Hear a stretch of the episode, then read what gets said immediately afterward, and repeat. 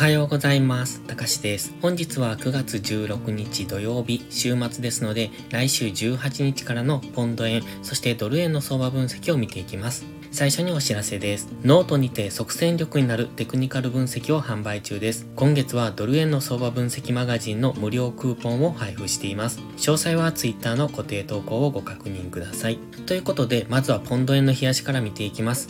本日からポンド円とドル円の相場分析もしていこうと思いますますが、ドル円に関しましては、皆さんのご要望が多ければ継続しますが、今まで通りポンド円だけでいいという方が多いようですと、またポンド円のみの分析に戻していきます。本日は一旦ポンド円、ドル円両方をしていきます。前半ではポンド円、後半ではドル円の分析をしていきます。それではまずポンド円の冷やしからです。現在冷やし、昨日、え金曜日ですね。金曜日の冷やしは一応陽線ではあるんですけれども、ほぼほぼ実体部分がない状態。ここのところずっとそうなんですが、揉み合ってますよね。今週は結局揉み合いだけで終わりましたので、ここから上抜けるのか下抜けるのかっていうのがすごく今難しいところにあるんですね。冷やしの GMMA の青帯に接触してきて、ここから反発上昇、いつ上昇してもおかしくない雰囲気ではあるんですが、マクディずっと弱いんです。。ストキャスティクスは方向感なく動いている。冷やしのトレンドラインにぶつかっても反発が弱いので、このまま下抜ける可能性もあるんですが、現在のこの揉み合いのまま横抜けるということもありますので、今冷やし単位では上昇トレンド中の反発ポイントではあるんですが、なかなか反発してこれないというところで、今は上がるのか下がるのか、どちらにも動く、どちらに動こうかっていうのを迷っている期間と考えられますので、現在はここに小さなレンジみたいなのができているんですが、それを抜けた方についていくのがいいのかなと思ってます。チャンネル登録してね。では4時間足です。その中で4時間足は徐々に高値を切り下げてきているんですね。そして安値も更新してきてますので、基本的には下落トレンド中。ただこの下落トレンドも全然綺麗じゃなくって難しいんですよね。昨日とかはこの GMMA にぶつかってからの下落っていうのが分かりやすく起こっているんですが、それまではそういう動きではなく、一旦レンジだったんです。レンジから今下落、圧力の方が強くなってきたのか、少し下落方向へ動きやすくなってきてます。ただこの安値の更新の仕方っていうのがちょっと微妙です。ですので、もしかするとこの緑のトレンドラインとこのオレンジの水平線でのここでのディセンディングトライアングルみたいな形を描いているかもしれませんね。そうすると現在はその先端付近に差し掛かってきてますので、さらに難しい動きをしそうな、そんな予感もします。ストキャスティクスはあまり綺麗に動いておりません。マクディも方向感がないというところで、基本的には下落トレンドなんですが、その中でも難しい動きをしている現状ですので、分かりにくいところではトレードはしていかない方がいいですね。今、日足のトレンドライン、この白いラインですが、ここを微妙に抜けてはきているんですが、抜け方が横向きですので、明確に下抜けたとかではないので、ちょっと何とも言いにくい。今、日足での反発上昇に入るかもしれないし、このままディセンディングトライアングルを描いて下落していくかもしれないというところですね。もし上昇をイメージするのであれば、まずは GMMA の青帯の上に乗せてからですね、ここから一旦上昇して、GMMA の青帯を突き抜けて、そして青帯でサポートされてからの上昇みたいな動きを考えておくといいと思いますし、今このまま下抜けるのであれば、現在地付近でこの直近意識されているラインが182.7付近になりますので、ここを明確に下抜けてくれば、そこから下落には加速がつくかもしれませんが、今のこの安値更新の仕方を見ていると、またヒゲで戻されたりっていうこともありますので、その辺は注意が必要です。では1時間足です。昨日ツイートしたんですけれども、4時間足ではスパイクが起こっているという風にツイートしてます。まあ1時間足ではそういう風には見えないんですが、この急落に対する急騰ですね。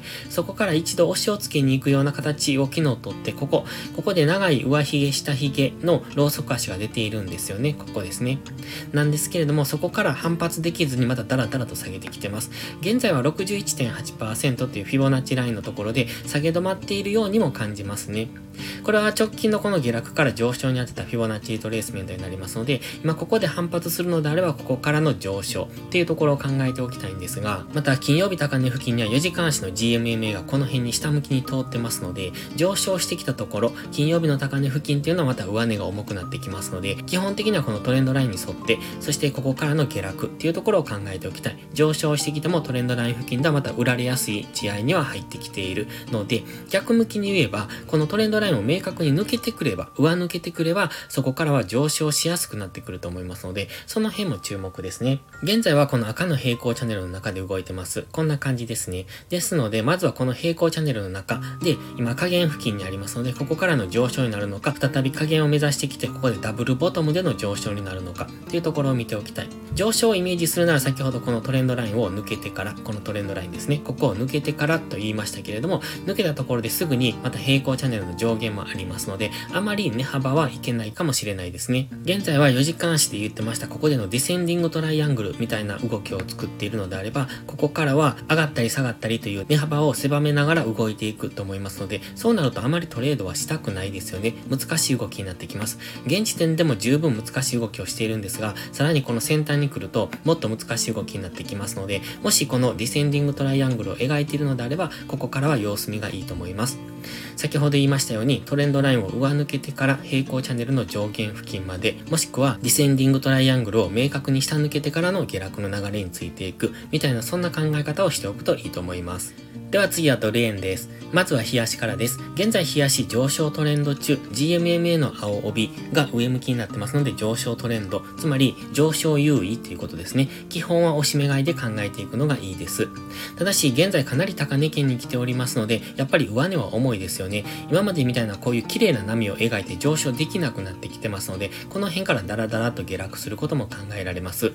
そしてこのオレンジのトレンドライン付近までの下落っていうところも考えておきたいので、ここから横横の動きをするとか、上げ渋ってきたりとかしてくると、一旦はオレンジのトレンドライン付近までの下落を考えておきたいので、そこまでの調整下落があるかもしれないという、そういう注意もしながら、基本的にはこの上昇トレンドについていくっていうのが今のドル円相場になってきます。現在ここに赤い水平線引いてます。148.7付近。これが直近の高値付近ですね。この辺意識されてくるだろうという、そういうところに引いてますので、まずは148.7付近までの上昇。もうほぼほぼ近いですよね。現在が147.8付近ですので、あと1円幅ぐらいの上昇余地はあるんですけれども、その辺は次意識されてくる可能性が高くなってきますので、148.7から150円ぐらい、今は150円を目指すかもしれませんが、そのあたりが一旦の天井になってくる可能性がありますので、この赤ライン付近っていうのは大きく反発下落してくるかもしれませんので、今はトレンドライン付近までの戻しをいつつけるのかっていうところを見ておきたいですね。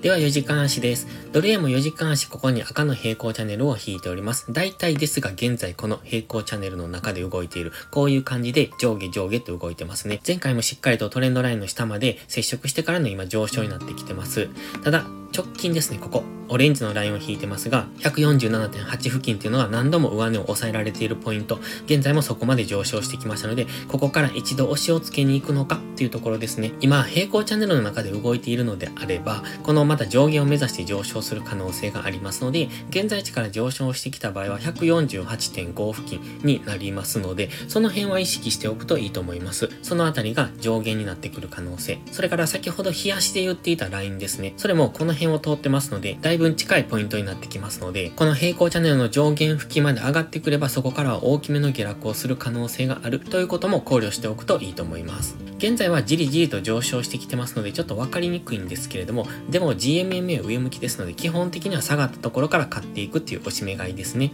で、金曜日の高値がありますので、しっかりと押しをつけてくれれば、そこからの上昇。で、平行チャンネルの上限ぐらいまで。逆に平行チャンネルの上限に来れば、ここからは下落する可能能性が高くなるんですよね。過去の動き見ていても、結構しっかりと下落してきてますので、そうなると今回もこの上限からまた影を目指して下落してくるっていうことも考えられます。ただ、基本的には上昇トレンド、上位足も上昇トレンド中ですので、その下落の流れに乗っていくというよりは、基本的には下がったところからの上昇の流れを見ておくのがいいと思いますので、現時点ではその下落を狙っていくっていうのは優位性がないと思ってます。が、現在ストキャスティクスも高値圏にありますので、やはりここからは次調整の下落をしてから次の上昇を見ておくといいかもしれませんね。では1時間足です。ドル円に関しては1時間も4時間も冷やしも GMM は全て上向き、上昇トレンド中ですので、下がったところから買っていくっていう押し目買いスタンス、そして先ほど4時間足で言ってました赤の平行チャンネルの上限付近まで148.56、そのあたりまでの上昇を今は見込んでおくといいと思います。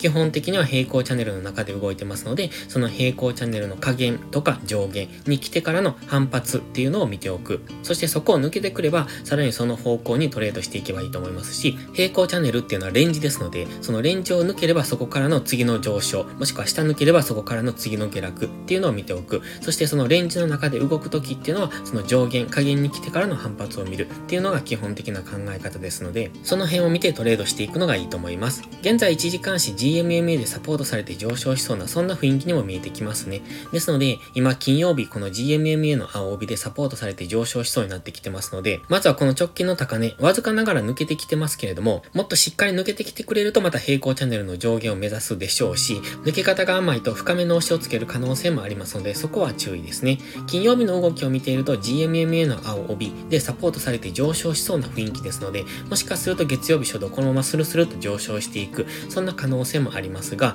今、ストキャスティクス4時間足も1時間足も結構高値圏にありますので、やはり一度この加熱感の解消を待ってから次の上昇の流れを見見ておくのが安全だと思います。それでは本日は以上です。この動画がわかりやすいと思ったらいいねとチャンネル登録をお願いします。そして最後にお知らせです。ポストプライムという SNS 限定でプライム投稿という有料投稿もしております。